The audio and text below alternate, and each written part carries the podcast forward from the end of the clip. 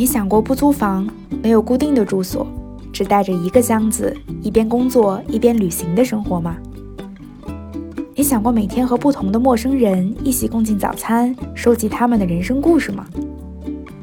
本期播客的嘉宾就是这样一位有执行力的梦想家，他十七岁离开家，独自开启在异国他乡的生命旅程，曾因语言和文化的差异而感到困惑。也曾经历在华尔街和硅谷工作的压力而倍感焦虑。当他认识艾比营，他的生命好像被打开了新的一扇门。住在百年橡树的树杈上，感受大自然的美好。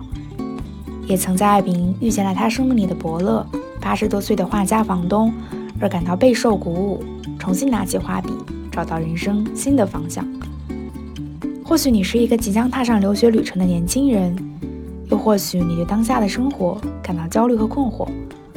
希望本期播客都能带领你找到一些勇气、灵感，甚至是答案。第一次让我感受到来自陌生人的这样的一种善意与爱，我觉得印象最深刻的就是加州湾区一棵百年橡树上，一位父亲为他的三个孩子建造了这个童年树屋。因为我觉得这一路教会我的是平衡与取舍，就是当你想收获一些东西的时候，你必须放下另一些东西。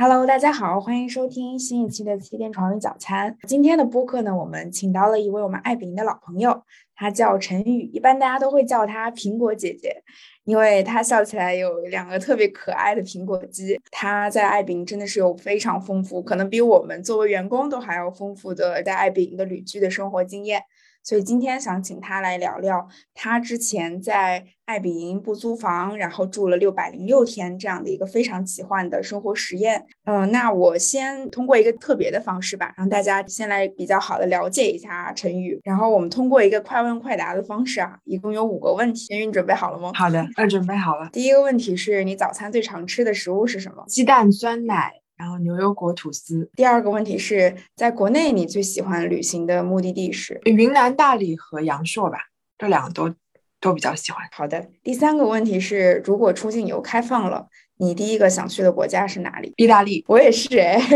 跟你一样是吧？然后第四个问题，如果用三个词来形容爱彼迎，你觉得会是什么？社群分享。新奇体验是不是三个不够？应该要四个。对，还有人与人的链接。但是我觉得社群就是人与人的链接了，所以我就说那就社群吧。最后一个问题啊，用三个关键词来形容你自己呢？分享、热爱、纯粹。看来分享这个跟艾比营也有一些 overlap 哈。嗯，待会儿可以多聊聊这个。对，艾比营的房东都很喜欢分享，分享他们的生活，分享他们的热爱。然后觉得哎。爱比营也是分享经济嘛，就是共享经济，去分享自己的空间，分享自己的技能和体验。嗯，通过这个快问快答，然后大家对陈宇有了一些初步的了解。陈宇还出过一本书，叫做《不租房的六百零六天》，然后这个书其实一直放在我。家里和公司的书架上，时不时就会翻出来看看，因为它简直就是一本艾比的游记吧，可以说，嗯，有非常多的丰富的旅行经历，所以待会儿我们也会从他的这些书里面截取可能我们印象各自比较深刻的部分来聊一聊。是你现在主要在从事哪一方面的工作？可以跟大家来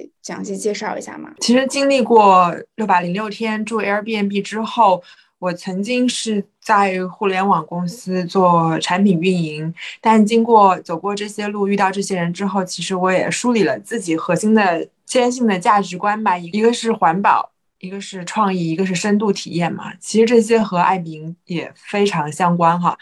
呃，所以我现在做的事情，一个就是在做一些呃可持续生活方式的推动。然后和不同的品牌共创内容，而我这边因为也比较喜欢手绘啊，然后去表达一些内容，所以我会跟很多品牌做一些手绘这块的共创，同时我也给一些品牌做一些体验设计。因为其实，在六百零六天住民宿、住 Airbnb 之后，我又在全球参加了一百个爱彼迎体验，然后就想用它组成我的人生学校嘛。就在世界各地十几个城市啊，学习咖啡，学习啊各种手工，学习插花。然后我觉得这就是我没有去读 MBA，然后我去上了一个自己的呃爱彼迎大学吧。对，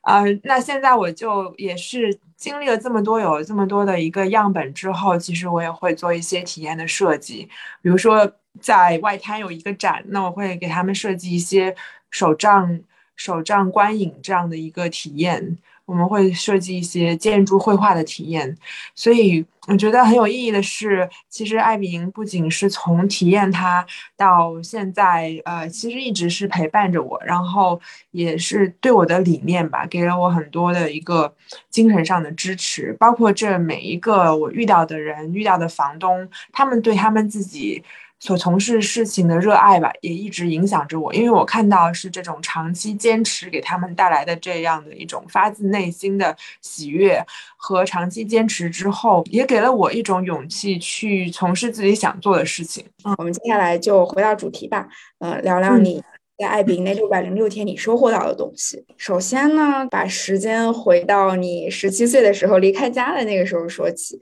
因为可能那个时候是你第一次接触到民宿。我想知道，就是当时是你第一次住到寄宿家庭里面是怎样的一种感受？嗯，当时就像新丽说的，嗯，十七岁拎着三个箱子，一个人。飞到大洋彼岸，其实也是人生地不熟，包括英语都不是很流利。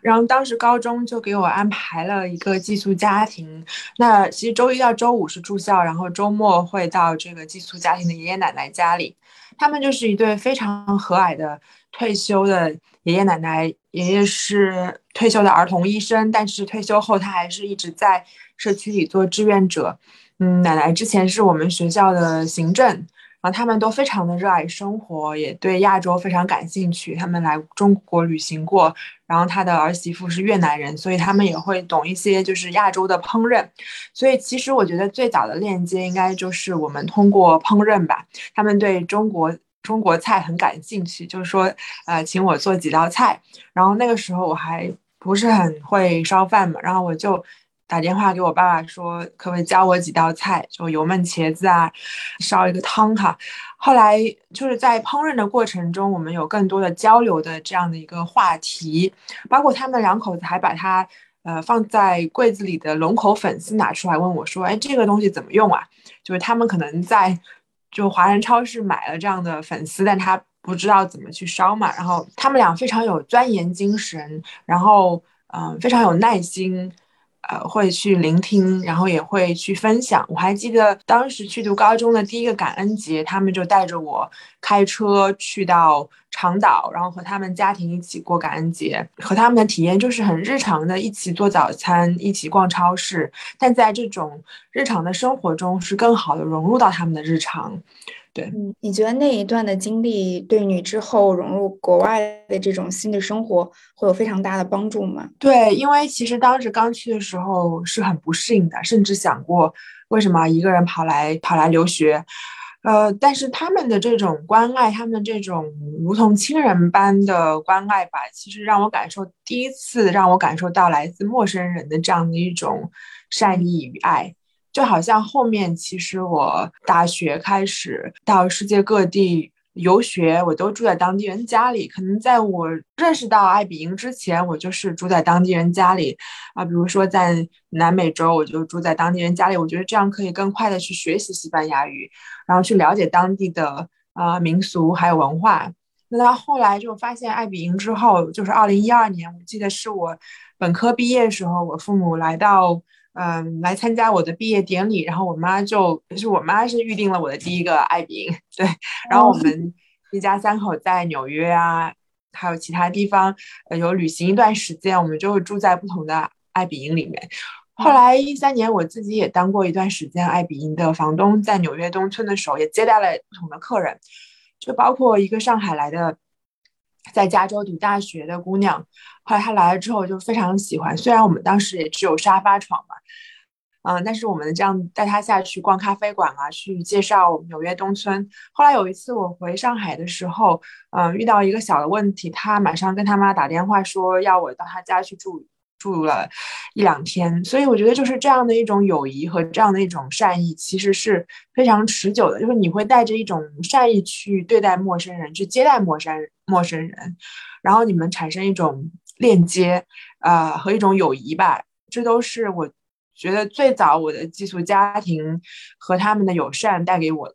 嗯。像你刚刚说的这种经历，我觉得我也特别感同身受，因为有的时候你像去国外旅行嘛，呃，可能由于语言的问题啊，然后一些不太熟悉当地的问题，就是你可能旅行一圈，然后走马观花，看到打卡了自己喜欢的景点就回来了。但如果你入住爱彼迎呢，就真的可以收获全世界的朋友，甚至然后用一些很蹩脚的英文在交流，两个人甚至也能产生很深厚的友谊。对，这种例子也是很多的。回到你出国的时候的经历，呃，比如说英国啊，也马上就要开始新的学期了，然后有很多学生可能在现在就是开始着手，因为疫情嘛，出国留学还是需要就是很长的这个流程。然后可能相比以往的留学，现在的留学生会比以往更加的呃焦虑吧，会思考说啊，我会面临新生活的一些困难，然后疫情带来的这种更多叠加的困难。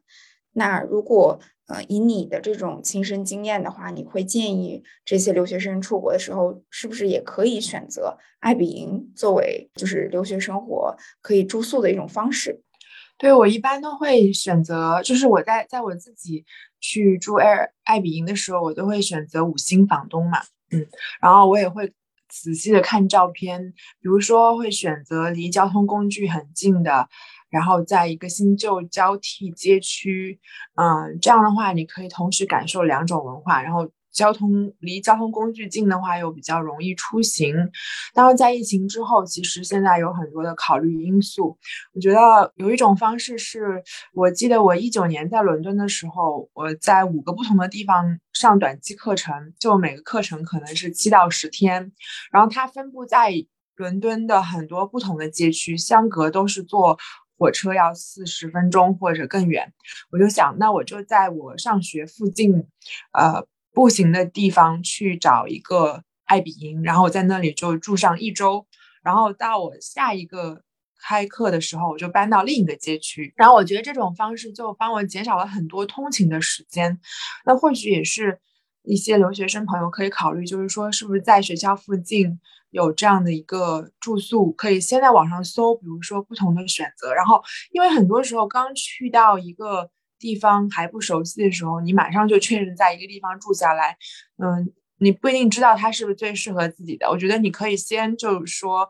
去三家不同的民宿感受一下，然后找到一个最契合自己的，然后再租下来。或者呢，你也可以，嗯，在条件允许的情况下。啊，或许可以每个月尝试住在不同的地方，嗯，这都是根据因人而异吧。有些人他比较喜欢安稳一些，就是找到一个地方就长期住下来。那你可以通过爱彼迎的方式去 shop for 你的选择，就是说你可以选三个，然后体验，然后找到一个合适的，然后你再长租一些。因为我看爱彼迎现在也有一些长租的这样的一个选择嘛，嗯，然后，嗯。你也可以，就是如果你更喜欢折腾一些的话，每个月去体验一个不同的民宿，或者说你周末可以去游牧到你所留学的另一个街区去，呃，在安全的情况下去体验那个街区的生活。那也是我当时六百零六天住爱比营的时候，其实就是周一到周四的晚上，我都住在公司附近，就是骑自行车步行十五分钟之内的距离，这样我每天可以。就很方便的去上班，然后到周五的晚上，等到嗯高峰交通高峰结束之后，我再到了城市的另一个街区，用四十八小时的时间，就三天两夜去了解那个街区，就是去逛农夫市场，跟房东一起做早餐、喝咖啡啊，然后去了解房东的故事和嗯，就是步行暴走这个街区吧，然后去了解它。所以我觉得这种方式你可以有一个非常。有厚度的体验，嗯嗯，对。然后还有一个旅行场景就是留学生的假期嘛，放假的话，大家比如说放春假呀、放暑假，都会选择一些呃国家附近的旅行地点。那像欧洲的话，可能就会更方便。嗯，可以进的这种呃，去到多个不同的国家。那比如说在假期里面去旅行的话，你会有一些什么爱饼选择上的建议吗？假期的时候肯定会选择一些可能风景比较美丽的地方，然后就比如说在美国境内，很多朋友他们可能会选择在加州自驾。然后到不同的地方去住一个爱比营，呃，沿着一号公路，比如说哈，可以住进不同的小木屋啊，还有各种奇奇特的房子里面，啊，蘑菇屋啊，小木屋啊。我记得有一次我们在一号公路就路过一个大农场，然后这个农场里面是一个水塔改造的房子。我就是当时特别吸引我的是去寻找世界各地最奇特的房子，有房车里面的，在约书亚树的。国家公园里面就会有很多房车做成的房车的民宿，然后可能是一个水塔改造的小木屋，可能是一个森林里的蘑菇屋。我觉得可能一个是在假期的时候，一个是放松，一个是可以感受到各种各样的住宿体验吧。当然也有可能有些朋友他们假期可能想找一个很温暖的地方去晒晒太阳，那也可以。就是租一个独立的空间嘛，然后可以一起做饭的。我觉得爱比营比较独特的地方，就包括我现在在浪石老家和我前段时间住酒店的区别，就是这里有厨房，然后有洗衣机。我觉得自己做饭就会让整个感受完全不一样。你可以有自己买当地食材，和朋友一起做一顿午餐，然后或者说这里的阿姨也可以帮你做菜哈，就是可能有不同选择，但是有厨房这一点真的是非常非常。让爱比营与众不同的体验，对，对我记得这个让我想起，就是我毕业旅行的时候，有爸妈也来美国参加我的毕业典礼嘛，然后就跟他们一起来了一场毕业旅行。然后也带着他们去一号公路就自驾嘛，然后自驾的话，就当时还遇到了很多的波折，比如说租车，然后就是地图导航的路线把我们开到一个山上去，当时全家人都冒了一身冷汗。但是就是开到山下，然后回到安全地带之后，我们就入住了当晚的民宿，但是那个民宿就是一下子安慰了我们家所有人，他们都觉得这一天尽管经历了这么多，但是一切都是值得的。因为那个民宿它是自己坐拥一个山庄，然后这个山庄就是一个葡萄园。一号公路边上，它其实，在加州有很多这种就是呃种植葡萄的这种农农田嘛，呃，然后有的房东就会自建这种酒庄，会酿酒，所以他的房子里面也会提供这种就是葡萄酒的服务。对你刚刚说的这个做饭非常重要，尤其是一家人的旅行，就是当你想可能一家人然后在异国他乡。可以一起动手做一顿晚餐，配合着当地的这种风景和美食的话，那种感觉其实非常美妙的。对，真的是这次在浪石老家，我就是跟我妈一起做饭，包括昨天啊，管家海波带我们去挖笋子，然后非常非常新鲜的笋子，然后挖回来之后，我们就马上可以做成午饭，就会觉得这种感觉特别的奇妙。而且还有一个，其实民宿特别打动我的，就是一个待客之道吧。就比如说，我刚到了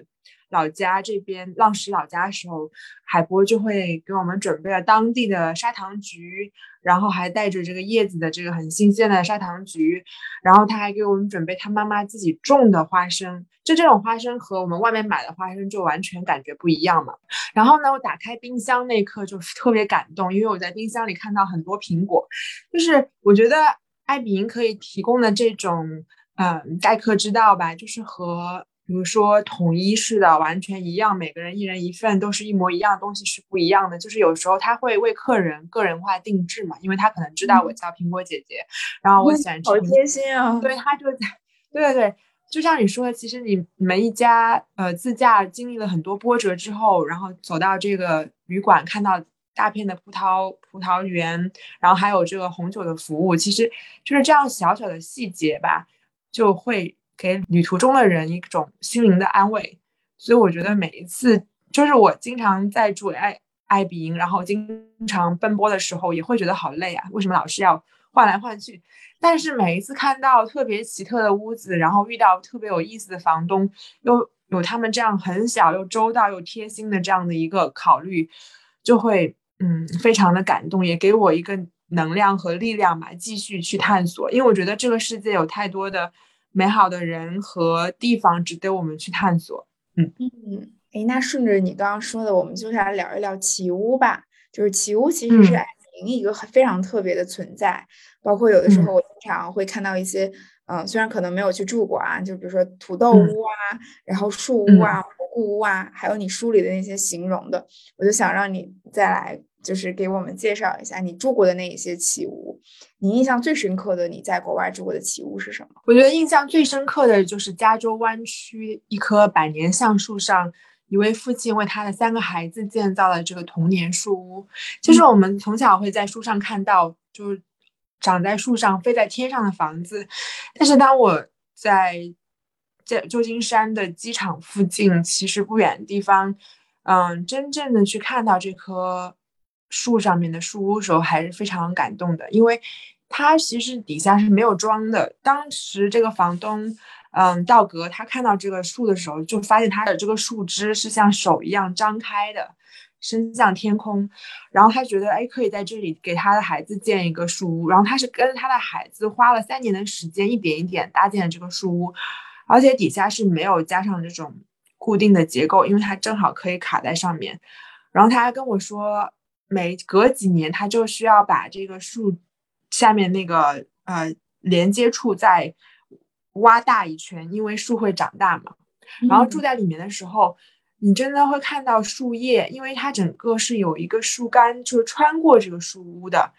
然后真的那一刻就会觉得与自然共生，而且你在窗口可有很多的小鸟。他们会在旁边飞过来，远处就可以看到加州湾区的风景，就是观景也是非常非常棒。然后下面呢会有一个秋千，就会让人去完全释放自己的童真吧，童趣，然后与自然非常好的链接。然后让我特别感动的就是我住在里面的时候，我就发现里面有很多很多很多本手账本，因为我自己也喜欢记旅行手账嘛。就是在过去的十多年里，就每一个来的客人吧，就很多很多客人会在里面画上各种手绘呀、插画，和他们在这个树屋里当下的感受。有的是母女来度假的，有的是情侣在这里订婚的，有的是就是嗯各种各样的经历吧，你都可以看通过这一本本手账本，然后去好像经历了很多很多人的故事，然后感受到平行空间里。很多人在这里住过，然后在这里睡得特别踏实，所以这是一个特别印象深刻的房子。听上去这个房子它其实也是因爱而生，是吧？对对，它就是因爱而生。而且我觉得其实最能感动人的东西，你很多都是为自己啊，因为自己的热爱，因为自己的爱来创作出来的。嗯，而且他是带着他的三个孩子一起去建造的。这背后还有一个更加感人的故事，就是其实他的妻子，他的妻子因为癌症去世了，然后他的儿子，嗯，非常喜欢音乐的儿子，也是在一场车祸中去世了。后来他就说，这个这个书屋就是去纪念他的妻子和儿子，然后让他们可以永存。然后他其实，在我的手账本里，他给我写一个。祝福就是说，他说像他妻子一样永远的正直善良，像他的嗯儿子一样对世界充满好奇，所以他其实是通过这个树屋去寄托了他对他亲人的思念，让更多的人去感受到他们一家人去建造这个树屋里面的这种爱吧。嗯嗯。住进这个房子的时候，可以让我们感受到自然的力量。那在住这个房子的同时，还可能收获这些故事，就是更收获的是一种来自人的这种人与人之间爱的力量吧。然后接下来还想聊聊你在旅行当中遇见到的更多人吧。你当时是住进了九十九个房东的家，对吗？对对，现在可能不止了。当时，当时是的，嗯，那我其实比较好奇的是，当时你是怎么决定开启这样的一场生活实验的？其实当时我也是在互联网公司上班，然后刚从深圳搬去洛杉矶，呃，带着两个箱子。首先，我本身就没有太多的行李，在那个时候在洛杉矶的时候，我又觉得人生地不熟，好像好莱坞山虽然离我不远，就可以看到那个。很有名的好莱坞的那个牌子嘛，那好像我跟好莱坞完全没有任何关系，因为每天就是两点一线的工作，回家工作，回到自己住的地方这种生活，嗯，我突然觉得我很想和我很想和我所工作和生活城市产生一种链接，让我的两点一线的工作中多一些新鲜感。那我从二零一二年开始用爱彼迎，然后在这期间当过房东，也一直在世界各地旅行，通过爱彼迎去接触到很多有意思的人。我当时就打开了爱彼迎，你看，哇，在我工作的附近，就是我当时打开爱彼迎，就发现在我工作附近就有上百家民宿啊，而且都是房东，他们都很有意思。因为洛杉矶是一个很多人去圆梦的地方，有很多想成为演员、作家、呃歌手啊，他们都会去洛杉矶。那这些嗯艺术家吧，很多艺术家他们也会打开自己的家门，然后去迎接客人，成为爱彼迎房东。你就发现哇，其实我经常在洛杉矶公司附近的街头行走。当时我在威尼斯海滩，我就会看到很多很有意思的。建筑和房子，然后就很好奇住在里面的人他们的生活是什么样的。那现在如果我不走进去，他们就是一个个房子。但是当我有机会住在里面的时候，我可能就感受到另一种人生。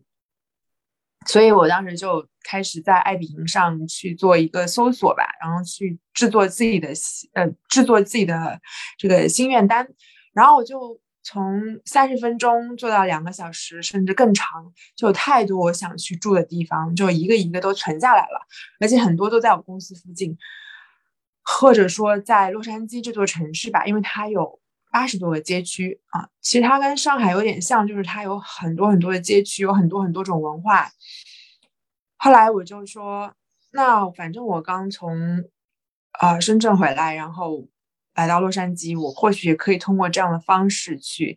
去啊，去了解洛杉矶。那我就嗯，开启了，先是三十天，对，三十天，嗯，三十天。我觉得做任何事情，你先要去打个样，看看自己能不能适应，或者是不是喜欢这样的生活方式。如果你真的是这种生活方式适合你的，我再去给自己一个数字。其实一开始就三十天之后就是三百六十五天。我想说三百六十五天的时间去呃了解不同的人他们的生活方式、他们的居住环境，所以就是这样开启了呃三百六十五天住民宿。然后到后面就是其实说这种生活方式已经融入我的生活了嘛，所以就会延长到了六百零六天甚至更长。其实六百零六天这个数字，它是一个，它它不是一个确切的数字，它代表的是一种寓意啊。因为六零六它是一个平衡的数字嘛。因为我觉得这一路教会我的是平衡与取舍，就是当你想收获一些东西的时候，你必须放下另一些东西。比如说，当我每隔几天就要搬一次家，那我只能带随身带一个箱子，那我就可能没有办法有很多衣服，也没有。呃，就是没有什么衣服，就是三件衣服、两条裤子、两双鞋，然后就变得非常极简的生活。我以前很喜欢收藏各种东西，但是当我过上这种生活的时候，我其实没有办法去添置任何新的东西，最多就是收藏一些羽毛啊，收藏一些小的纪念品。然后，所以我就写了一本啊手账本，让房东给我留言。我觉得或许我没有办法收藏物品，但是我可以收藏这一段段记忆。而当我想和房东去交流、去采访他们的故事的时候，我可能就没有办法去参加老朋友们的聚会，或者他们晚上周五晚上一起吃火锅，或者邀请我。我其实就拒绝了很多很多的这种社交邀请，就是觉得人的精力都是有限的吧。所以六百零六，我想传达就是一种人生的嗯取舍，有舍才有得。然后，其实六零六还有一个寓意，就是它是六十六号公路的。尽头就是圣莫妮卡，就圣莫妮卡也是我梦开启的地方，也是我开启这段行程的地方。然后我想通过这段行程，这个从一个想法到落地，再到写成一本书的过程，让更多朋友知道，其实有梦想是是需要更多的是执行嘛，然后把它从梦想照进现实。嗯，然后后来我写这本书。花了一年半的时间，也是想说送给每一个在追梦路上的人。然后通过这本书中的故事，通过我的故事和这一个个爱彼迎房东的故事，可以给更多的人勇气去做自己想做的事情。我也是通过你今天刚刚的讲述才知道六百零六原来之后背后有这么多的意义。对，平衡跟取确实这个，嗯，是我们每个人其实都需要通过生活去学习的东西吧。说的很容易，但是其实想做到的话很难，需要经历才能够懂得。嗯嗯。然后接下来就想聊聊，嗯，这九十九个房东里面哪一些？因为我在你书里面其实看到很多故事都很打动我。但是今天想你自己最印象最深刻的几个房东的故事讲给大家听。好的，呃，其中一个对我影响特别深远的，就包括影响到我现在的选择，呃，因为现在就刚才也跟大家介绍，我一开始是做互联网产品运营，做 marketing，到现在我以手绘和体验设计为主的工作，其实，呃，真的离不开我在这个行程中遇到的。房东，那其中有一位叫 Toby Clayman，啊，就托比，他是一位今年已经八十五岁的退休的呃画画家，也是一个旧金山的艺术大学退休的教授。嗯，他是在二零一五年就开在，他是二零一五年就在爱彼迎上开启了他的爱彼迎体验，当时还是 beta 版本。然后我记得当时去他去他的这个家，也是他的画室。然后从早上九点到十二点就非常满的这样的一个课程的安排，就好像是在大学课堂里上课一样。然后他会呃要跟我们分享很多种技法啊。然后我看到他的画非常的有童真童趣，非常的幽默。呃，后来我我当时的情况是，大学毕业后工作三年里都没有拿起过画笔，虽然我从小是学画画的。在他的家里，在他的这个课堂上，我就重新画出了一只猫咪和一只狗狗。然后我当时看到这些画的时候，自己有突然想到说：“哇，我自己居然还可以画出来。”然后 Toby 就跟我说：“说啊，你有画画的天赋，你一定要坚持。”然后后来也是因为艾比营的原因，呃，又邀请我去参加几次他的课程，也在这一来一往中和托比成了忘年交。然后他就会一直鼓励我说：“呃。”嗯，他就会鼓励我说：“Never stop working, be brave。”就是有要有勇气，然后要一直为自己热爱的事情坚持下去。嗯，然后在他这边呢，我就收获了一种勇气吧，就是能够说，我看到的在托在托比身上，我看到是，啊，当你找到自己热爱的事情的时候，其实是没有退休概念的。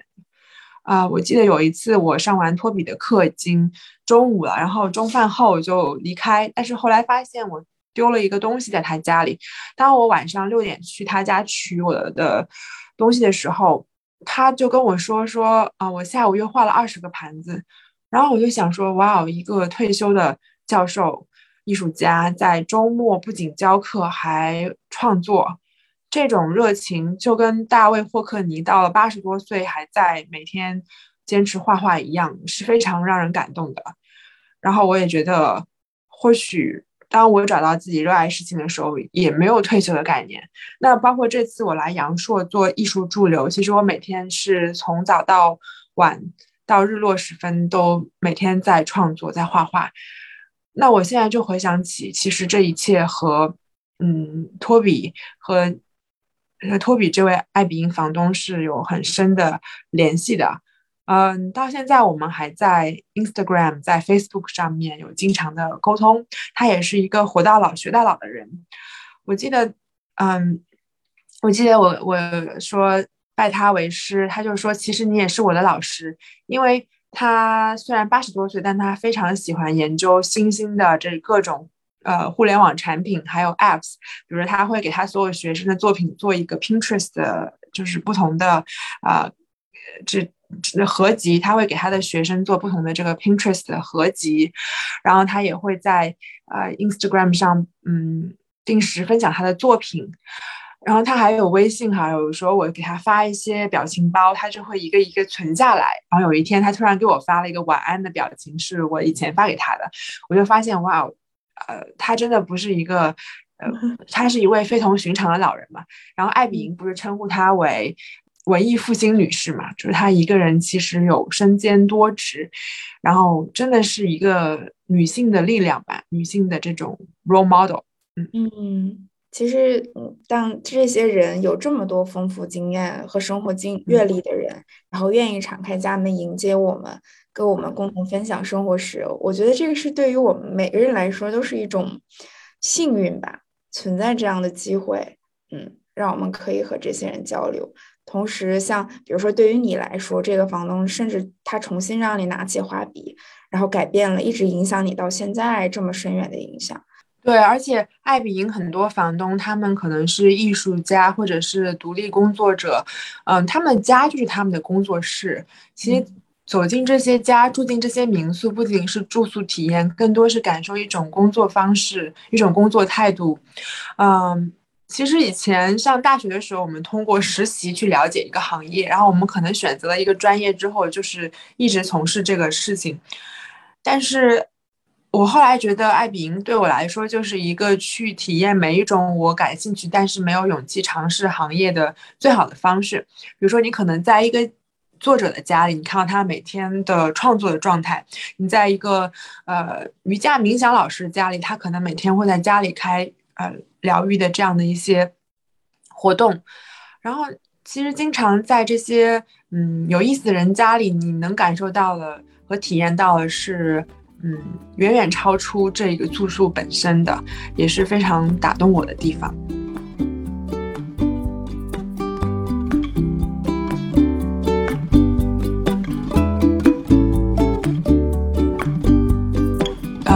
在洛杉矶，呃，有一个非常。让我印象深刻的房东就是，呃，机长卡尔，他其实是二十五年的飞行经历的机长。然后他告诉了我，其实作为飞行员，他每每个月有三分之一时间在飞行飞行，然后还有三分之二时间他就打开家门做做爱比营的房东。然后他呢，其实呃，而且会坚持给客人做早餐，他觉得这是最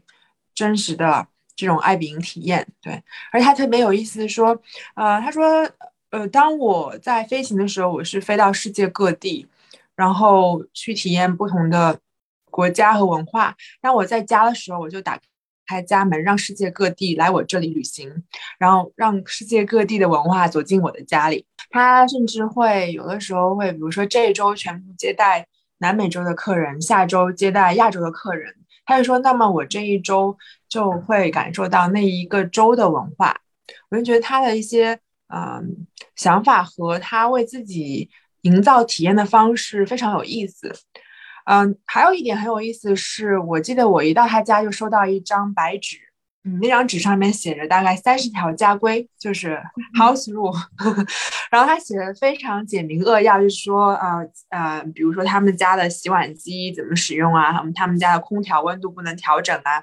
然后他们家纯素，就是不要带肉到他们家，但是他会为每个客人做早餐，素食早餐，因为他自己是一个素食大厨。然后他会跟我分享他的厨房原来是一个封闭型的，他为了和客人和更好的沟通，让他的家更加温暖，他把它打通成了一个开放式的厨房。然后他说他的厨房成了他和客人沟通最多的地方。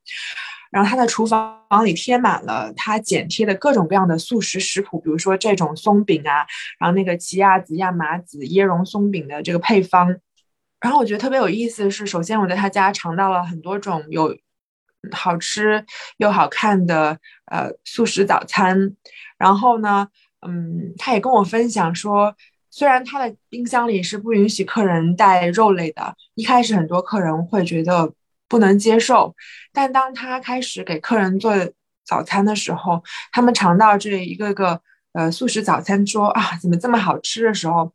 啊，他其实通过体验去分享他所嗯相信的价值观。然后，呃，很多客人反而会找他要这个食谱，说：“哎，你这个松饼是怎么做的？能不能分享一个 recipe 给我？我可以回家自己做。”嗯，与其说说教式的方式说啊，我们每天吃一顿素食，或者说每周尝试一顿素食，还不如用通过体验的方式，让大家喜欢上一种生活方式，让大家去接受一种生活方式。其实这个给我很大的启发，就是说。嗯，其实爱彼迎和爱彼迎体验都是在潜移默化中把这一个个生活家的生活方式传递给了客人，然后这些客人通过了几晚的体验，可能回家之后他们的生活也发生了变化，所以这个是非常非常让我有触动的。对，而且通过卡尔，他也经常在家里举办一些家庭聚会，会邀请他的邻居们来和爱比营的客人一起交流。也通过卡尔，呃，机长卡尔也认识了他身边很多的有意思的朋友。然后我其实当时从洛杉矶离开搬去旧金山之前，我就受他启发，我把我在洛杉矶的。呃，爱比营超赞房东都聚到了一起，我们开了一个小的聚会，然后也让这些房东啊互相的认识，然后突然发现他们中间有很多相同的爱好。其实我觉得，其实爱比营特别有意思的一点是，它连接了很多同频道的人，有相同爱好和热爱生活的人。与其说我住进了九十九个不同的民宿，呃，我觉得更准确是我。和九十九个非常爱生活、懂生活的人一起学习生活了，呃，这些六百零六天。然后他其实也在潜移默化中影响了我很多，嗯，生活方式吧，也让我可能从大学学习的环境学这样的学术知识，到真的落地到生活中的一个个选择，也是在嗯和这些房东的相处中，呃去落地的。比如说，他们有一些房东家里是没有塑料袋的。啊，有些房东他们可能自己种了菜园，呃，所以呢，就是这样的一些生活方式，呃，这样的生活体验真的非常棒，而且我也非常推荐家长可以带着孩子一起去体验这种爱民的住宿和体验，因为这些孩子会嗯潜移默化受到很很多积极的影响。如果你选择的是一个非常有意思的房东。对，所以我是分享一下我的这样的一个呃旅行的方式和这个机长的故事。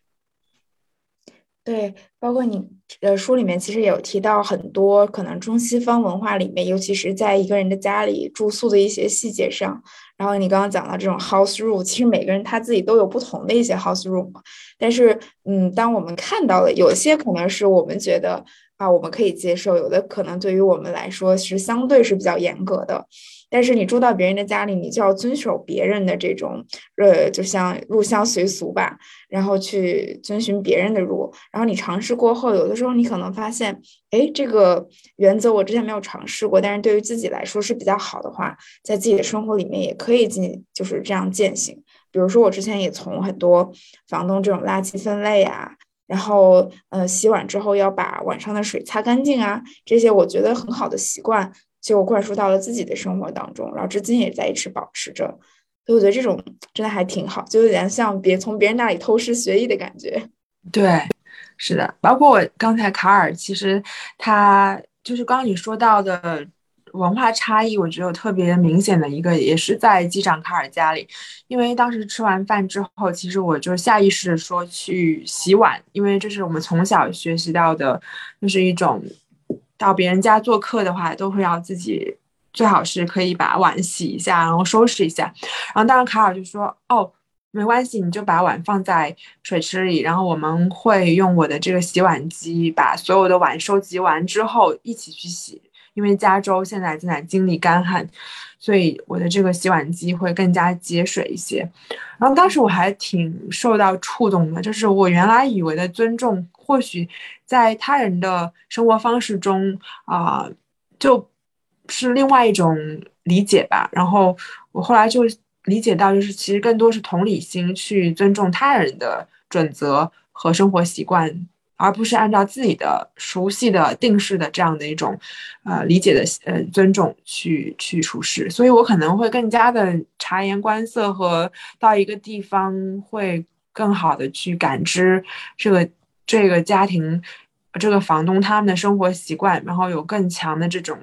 柔韧性。嗯嗯，对。最后我其实还挺想请你帮个忙的，因为你刚刚聊到卡尔的那些早餐的食谱，虽然听得我直流口水哈，但是希望你能帮我们就是来诠释一下，因为我们博客名字叫《七天床与早餐》。那如果了解艾宾的人，可能都知道这两个是就是艾宾他创建的这个呃一些故事背后非常重要的两个元素。但是早餐确实哈，就是在我们艾宾这种住宿的经验当中，早餐确实是非常重要的一个部分，尤其是跟房子的交流上。那在你这种爱宾的住宿经验里，就是从你的角度，你觉得为什么早餐如此的重要？啊，我觉得早餐是人与人之间相处恰到好处的距离，晚餐就会比较正式，然后。早餐又很轻松，就比如说我是一个不是特别擅长尬聊的人，比如说我们在一个和一个陌生人，如果我们俩就坐在这里聊天，有时候我不知道聊什么内容。但是当你走进一个厨房，呃，或许和房东一起去做早餐，经常房东在做早餐的时候说：“嘿。”你你想不想一起加入？然后他会说，要不你帮忙一起，就是说打个鸡蛋或者什么，就是你一下就参与进去了嘛。然后其实包括会有很多，比如当地的，呃。在哥伦比亚，他们喝咖啡的方式和在意大利他们喝咖啡的方式和墨西哥喝咖啡方式是不一样的，会有很多当地的很有意思的风俗。比如说在波哥大，他们会加一块一块蔗糖进去；比如说在意大利人家里，你一定会看到摩卡壶。然后其实通过早餐，通过参与，然后通过不同的文化和习惯，你就多了很多的交流的触点，就。我可能会用提问的方式去问一些，哎，这个早餐有什么特点啊？然后，呃，就多了很多交流的话题，嗯，所以早餐会为我们陌生人交流呢，创造一些自然而然的话题，而且食物是，就像，就像你刚才有提到说。到有些地方交流起来，其实语言是有的时候会有一些些的障碍，但是美食，呃，是我们每个人都可以链接到的，甚至你只用很简单的词语都能互相理解。我记得我当时去古巴的时候，呃，我的西班牙语还不是特别流利，但是我可以跟房东非常用非常基本的方式去交流，甚至有些我可能还带着查着字典跟他交流，但是我会觉得那个早餐的。呃，印象非常深刻，而且呃，会会有更多可以交流的话题吧，在这个早餐中，然后你们就会增进一些交流和共鸣。对，所以呃，Air Bed and Breakfast 嘛，就是 Air Airbnb。对，对，早餐是很好的打开我们交流的一个重要的元素吧。包括你之前也书里提到，可能有很多家里的物品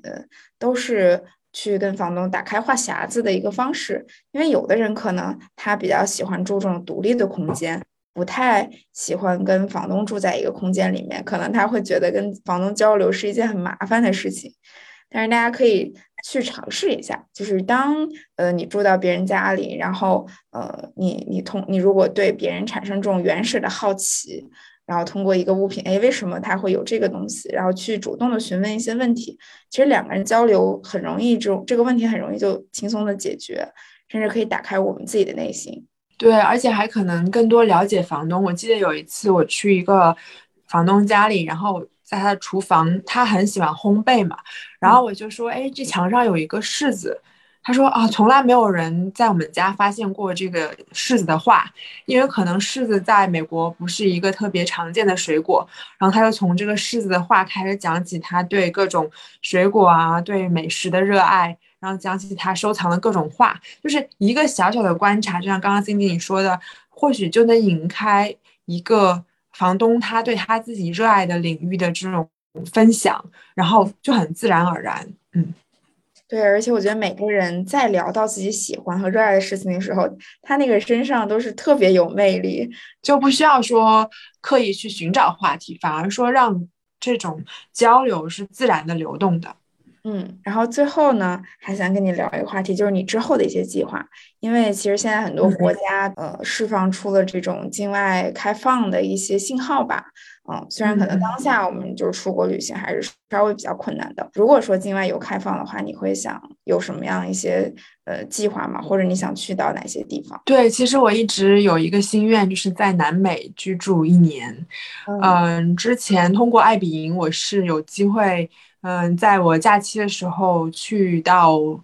南美一周，然后我想说，如果我不能一年都旅居南美，我可以通过五十二周吧，就是一点一点拼凑起来。当当以后开放之后，我还是希望有机会可以去。到很多，嗯，就是比如说玛雅文化，因为我对这些古老的文化很感兴趣嘛，然后希望可以到墨西哥啊，然后到秘鲁啊，不同的国家去生活一段时间。我觉得还是会通过爱比营的方式和当地人一起居住，然后我希望可以呃比较流利的说西班牙语，所以呃因为我大学的时候其实选修西班牙语学了两年，然后现在很多词啊和听力还是可以，但是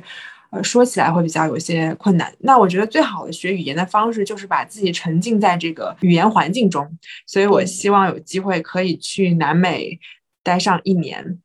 然后还有就是欧洲吧，嗯，在欧洲我一九年在伦敦待了三个多月，就像我跟你说，就是我刚才。分享的也是通过爱比营，每一周在不同的街区，然后住进不同的爱比营。然后我记得有一个经历，就是有一个房东，他把一个咖啡馆改成了一个民宿，他跟他女儿住在里面。他是一个作家。然后我一去，他说啊，你那么喜欢艺术，你把我的泰特美术馆的副卡拿去，你就可以每天去看梵高展啊。然后，然后我当时觉得，哇哦。这个房东太贴心了，就是真的，就是爱比营中有这么多这种超预期的体验，还有这个房东他在你来之前就对你有一些了解，你就会觉得呃很奇妙吧。因为期待可以再回到欧洲，包括我们刚一起聊到的这个意大利，意大利有很多的这个壁画，包括我看，嗯，我之前在隔离的时间里面，我就一直在看《局部看世界》这部，呃。关于艺术的片子吧，然后看了很多讲解意大利的湿壁画的，然后我也希望能够再回到意大利去继续学习一些艺术，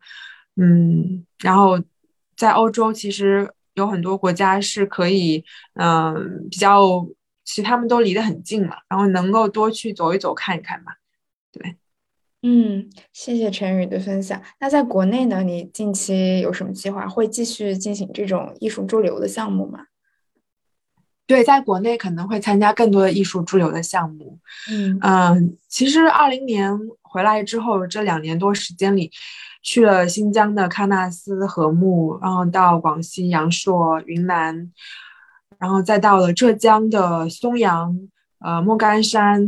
还有去大连，有很多很多很多国内有很美很美的地方。然后特别奇特的风貌吧，就是我前段时间刚和一个朋友在聊，他说其实世界的美都是重叠的，然后我们国家这么大，有这么多种地貌和风光，其实真的是值得我们花很多很多时间去探索的。所以过去这两年，我也在国内去探索更多的地方，然后我觉得可能还要再花很多年都看不完。对，可能之前就是。还没有机会去仔细探索，所以我也希望能够花更多时间去了解中国不同的文化，然后不同的少数民族他们的生活。我自己是比较喜欢云贵川，嗯，然后希望可以有。机会来这边做一些艺术创作，作为一个手绘和体验的爱好者，那我可以把自自己一直受益的方式分享给更多人，其实是很有意义的一件事情。对，特别期待就是陈宇之后能够带给我们更多这样子以你自己亲身经历，然后启发你的灵感，有更多的创作带给我们的分享。嗯，因为最近确实，嗯，可能比较消极的事情发生的太多了吧？我觉得每个人可能都会需要看到一些生活中更多的可能性。对，其实我也在筹备第二本书，也是关于生活的灵感。然后就像你刚刚说的，看到生活更多的可能性，然后会包含手绘还有手账的内容。好的，谢谢陈宇，期待你的第二本书。那之后可能就要闭关一段时间，然后再创作。